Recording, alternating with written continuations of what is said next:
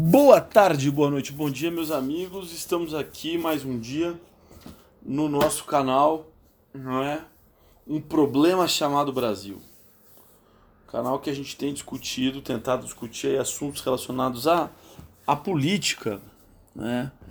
à cultura, à vida brasileira, né? nos seus problemas atuais e inatuais. Né?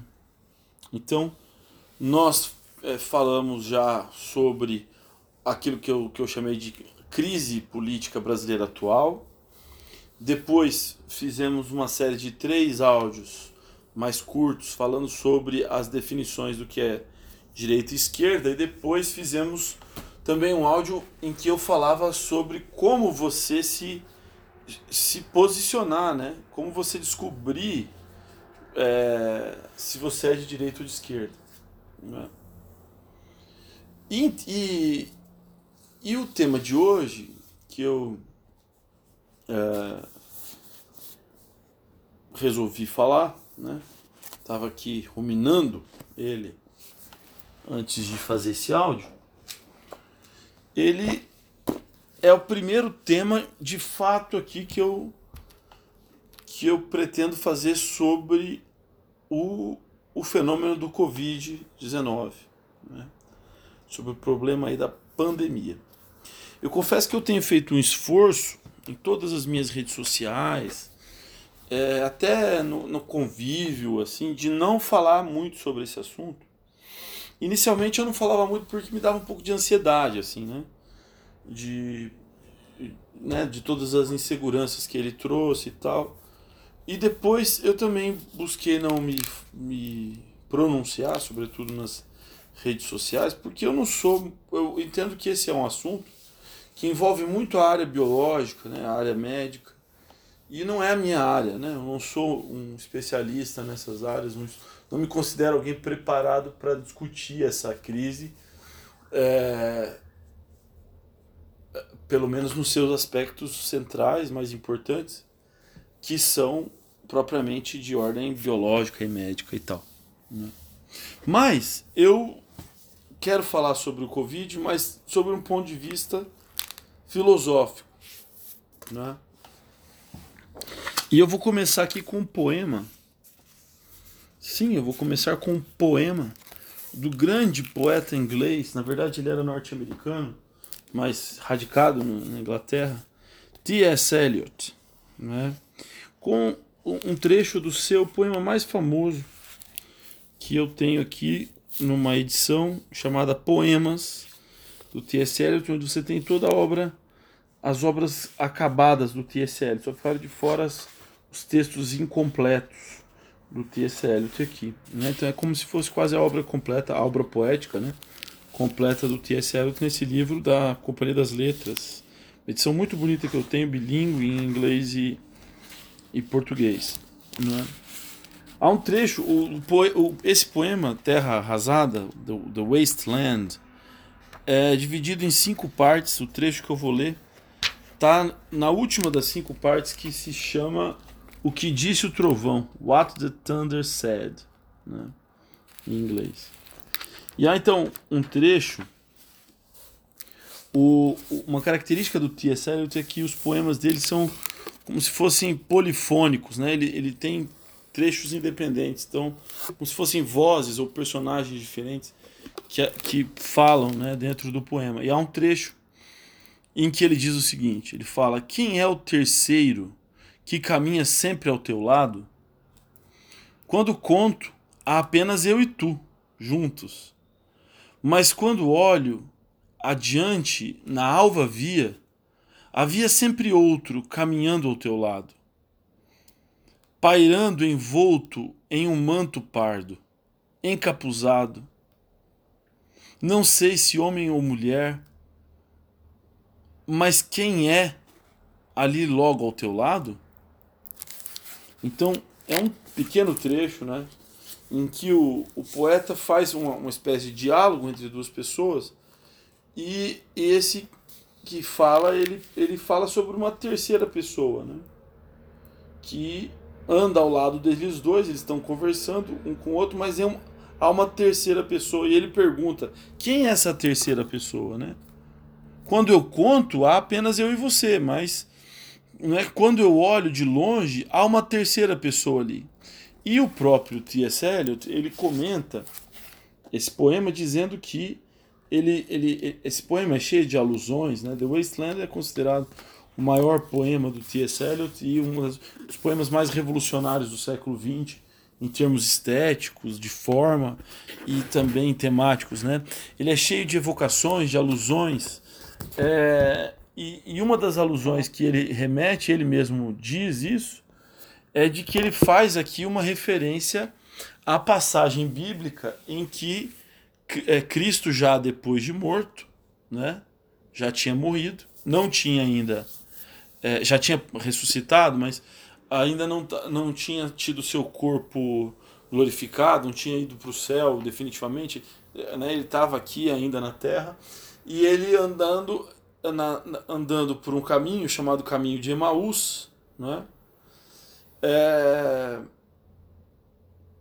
vem dois discípulos e, e, e, se encontram e começam a caminhar os três, um do lado do outro, e os dois conversando com o morto ali, né? Com Jesus, que morreu e ressuscitou, mas que está numa outra condição. E aí ele fazia essa referência ao, ao capuz cinzento, né? Que é a, a roupa de Jesus ali na situação. Então, é, esse terceiro que caminha ali, você pode entender como Jesus, é uma, é uma alusão que ele mesmo diz que, que fez. Mas esse terceiro, de certa forma, no contexto geral do, do, do, do poema, sobretudo desse, dessa quinta parte, você percebe que ele também está falando da morte. Lembrando que Jesus estava morto ali naquele, naquele momento. Né? Então, quem é esse que anda ao teu lado e sempre está lá ao teu lado? É a morte. Então, por que, que eu resolvi começar a falar sobre o Covid a partir desse trecho do T.S. Eliot? Né? Porque me parece que, do ponto de vista, esquecendo as questões médicas e, e mais cotidianas, ah, quantas pessoas morreram, quantas pessoas estão internadas, cloroquina, não sei o quê. Me parece que essa crise toda, ela, ela escancara aquele que é um dos grandes problemas da, do mundo moderno. Né? O mundo moderno ele, ele, ele, ele avançou, ele prosperou sobre várias áreas. Quer dizer, hoje em dia a média da população tem um conforto que nunca nem, ninguém nas, nas eras e civilizações anteriores teria. Né? Você imagina poder ouvir outra pessoa falando que nem a gente está fazendo aqui pessoa que gravou em outro momento, outra situação, em outro lugar, e você acessa isso com custos muito baixos, né? Praticamente de graça. E tantos benefícios que a nossa sociedade tem, entre tantos benefícios, uma dos, uma das grandes problemas da nossa cultura atual é a nossa dificuldade de lidar com a morte. Né?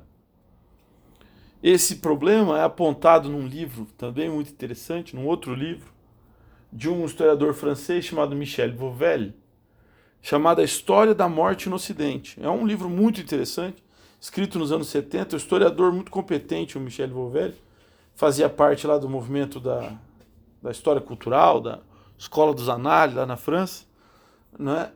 E esse, nesse livro ele faz uma observação interessante de que o homem medieval parecia estar mais preparado para a morte ele tinha menos dificuldade de lidar com a morte. Né?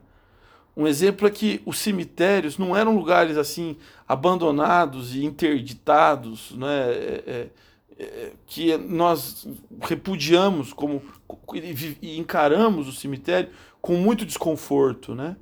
O cemitério na Idade Média, é, segundo Michel Bovelli, era um lugar onde as pessoas faziam piqueniques, as pessoas é, conviviam, as pessoas andavam, perambulavam pelo cemitério. Né? Ah, ah, até as primeiras igrejas, isso não é, não é o Vovelli que está falando, sou eu, as primeiras igrejas na história do cristianismo muitas vezes aconteciam em catacumbas, né? Eles se encontravam nas catacumbas. Então, a morte na Idade Média ela não era um problema, até porque ela era muito mais presente, muito mais comum. O homem medieval tava, tinha que estar muito mais preparado para a morte, porque a morte era, de fato, uma, uma presença mais, mais constante. Né? E no meio desse progresso todo que a nossa sociedade vive, o que aconteceu é que a morte se tornou um assunto interditado. Não é? Nós não queremos falar sobre isso, nós não queremos lidar com isso. Tudo que remete à morte, a gente corre e, e, e, e se afasta desse assunto. Não é? Mas o que o poeta está nos dizendo, T.S. Eliot, é justamente o contrário. Fala assim, você não percebe que ela está sempre aí do seu lado, rondando você sempre constantemente, né? E, e, e, aí isso remete a um outro, um outro pensador né, muito interessante, muito bom, um dos meus escritores prediletos, que é o espanhol José Ortega Gassi. Né? O José Ortega Gassi eh, costumava dizer, não, eu não, tô, não vou ler o trecho aqui, porque está num livro do, do, do José Ortega Gassi que está desaparecido aqui na minha casa. Né? Chama Origem e Epílogo da Filosofia, se não me engano o nome do livro, mas ele não achei, hein? procurei, procurei, mas não encontrei. Enfim, mas ele dizia o seguinte, que a filosofia ela deve partir do que ele chamava de perguntas dos náufragos, não é? E o que, que ele quer dizer com isso? Ele, ele é sempre um, um escritor de muitas, de muitas metáforas, né? de muitos símbolos. É muito bonito, a escrita do, do Ortega Gasset é apaixonante. Por isso que eu digo que é um dos meus escritores prediletos, né? E ele diz: a filosofia deve partir da pergunta dos náufragos. E com isso ele quer dizer que o que, que é um náufrago? Né? Imagina, você lá no meio do, do mar, o seu navio naufragou, você está lá na iminência de morrer. Né? Você não é um peixe, não consegue sobreviver direito no meio da água, então a sua vida está ameaçada. E a questão que ele coloca é: quais seriam, nesse caso, de você estar naufragando, as perguntas filosóficas que ainda seriam pertinentes? Será que as discussões, é, é, as discussões de Wittgenstein sobre a linguagem continuariam sendo importantes? Né? É, a, a, a tese de Baudrillard sobre o simulacro da sociedade urbana continuaria sendo importante. Então ele diz, olha, a filosofia ela deve se voltar para as grandes questões, que são as questões que a gente só confronta na condição de náufrago, ou seja, na condição de alguém que está ali na presença da morte, que está olhando a morte de frente, digamos assim, cara a cara, encarando a morte. Né? Você só consegue não é, é, dá um, o verdadeiro valor à vida e às coisas que estão é, presentes na vida se você consegue encarar a morte né? e pensar sobre isso. Então eu coloco aqui o, o José Ortega Gassi na conversa, por quê? Porque me parece que essa é uma atitude que nós não fazemos mais, que a nossa sociedade não faz mais, e que justamente a crise do Covid escancara. Quer dizer, o Covid gerou uma espécie de um pânico geral.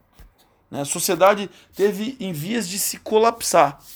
A economia mundial se colapsar, as bolsas de valores despencando.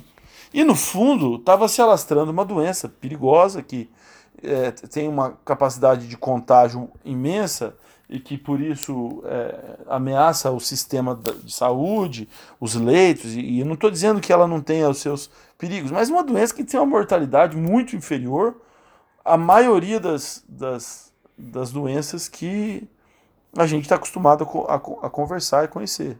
Né? Inclusive, se você pegar aí a quantidade de pessoas que estão morrendo todos os dias nos hospitais, a quantidade de pessoas que estão morrendo de coronavírus é inferior a um monte de outras doenças que são enormemente mais comuns não é, do, que, do que o corona. Doenças como é, é, chikungunya, zika vírus, é, é dengue, não é? infarto do miocárdio, derrame, não é? Enfim, tantas outras coisas. Câncer, estatisticamente, não, mas vamos dizer, é uma coisa que é muito comum também no nosso dia a dia, infelizmente. Mas o que eu quero dizer é que a nossa sociedade, ela, ela, ela, ela foge desse tema, morte. E ela não consegue mais lidar com esse tema. É? Por isso que a, a, a, a gente não consegue, a gente se apavora tanto diante de quem não consegue olhar a morte de frente mais.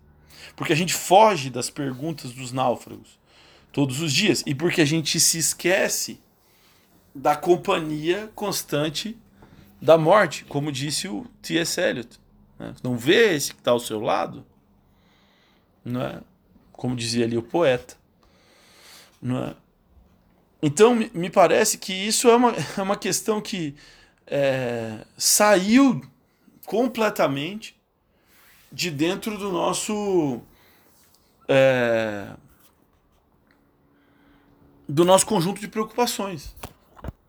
Você veja, o cara passa o ano inteiro estudando literatura, filosofia, sociologia, para passar no vestibular, e esse assunto não vai aparecer.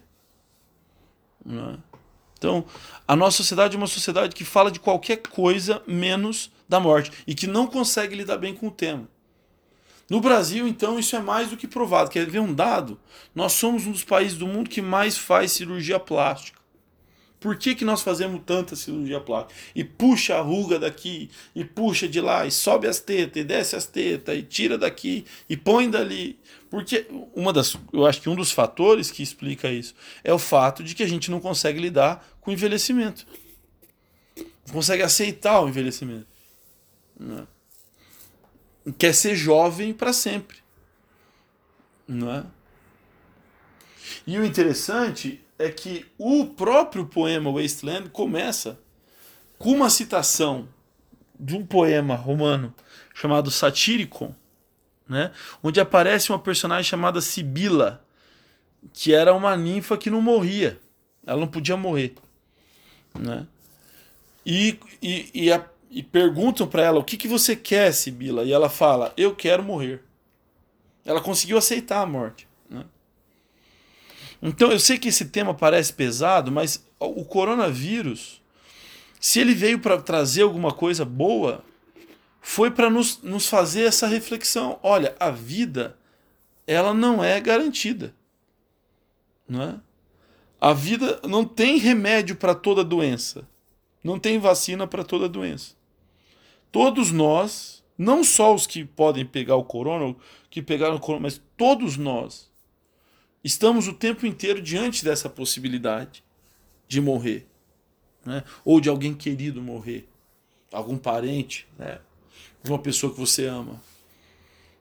E se a gente parasse para pensar mais vezes no dia sobre isso, sobre o fato de que a vida é insegura, a vida é inconstante, não é? A vida é é, é, é um conjunto de possibilidades, não é?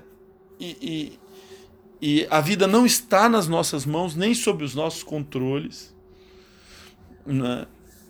E as coisas fogem ao nosso controle constantemente, como sociedade ou como pessoa. Né? E não adianta a gente tentar achar que a gente vai controlar porque a gente não vai. Então, se a gente parasse e voltasse a esse assunto, encarasse a morte de frente. Né? Tem um filme muito bonito que chama-se baseado num livro. O livro eu não li, eu só assisti o filme. Chamado Life of Pi, né? A Vida de Pi, As Aventuras de Pi em português. É um filme bonito. É indiano, né? E tem uma cena. É, e é um filme existencial, um filme sobre a vida, né? É um filme sobre a, o que é a vida e qual é a condição do ser humano. É um filme, de certa forma, de, de, de uma profundidade filosófica, né? Mas há uma cena em que o menino, personagem principal, ele encara o tigre que ameaça a vida dele. Né? E o tigre tá lá fazendo uma cara feia, né? aquela cara de tigre, assim, de predador, e olhando na direção dele, e ele olha na direção do tigre e não, não foge, ele não vira a cara, ele não sai correndo, ele olha né? e, e encara aquilo de frente. E é isso que eu estou querendo dizer. Né? A nossa sociedade, a nossa cultura, se tornou uma cultura fraca nesse sentido. Nós não suportamos pensar sobre esse assunto. E é por isso que uma situação como essa, em que a gente de repente foi pego de surpresa e vieram nos lembrar: olha, a morte sempre está aí do lado. Há sempre a possibilidade da morte. A vida não é tão. É, não está tanto no nosso controle como às vezes nós estamos acostumados a pensar que ela está. A gente se desespera, não é? E passa a achar que é o fim do mundo. E, gente, sempre é assim. Sempre foi assim. Não é? E, portanto, a gente só vai ganhar força e resistência para encarar a vida se a gente aprender também a encarar a morte. Não é? A perceber este terceiro que anda ao nosso lado, não é? A, a nos colocar as perguntas dos náufragos e a pensar na nossa vida como uma coisa, não é? cheia de possibilidades que fogem ao nosso controle. Você sonha em ter um, um bom emprego? É, você sonha, mas você não pode ter garantias de que isso acontecerá. Né? Eu, inclusive, estou falando com vocês aqui, estou empregado, muito bem empregado, feliz com os meus trabalhos, mas nada é, é, impossibilita de que eu perca esses empregos. Né? Que eu perca, inclusive, a saúde para trabalhar. E, e essa vida que me parece hoje em dia confortável, estável, controlada, pode sair completamente do meu controle. Se a gente não aprender a lidar com essa insegurança, de lembrar que é isso mesmo, é insegura a vida. Só que, e daí? Não é? Não é porque essas coisas.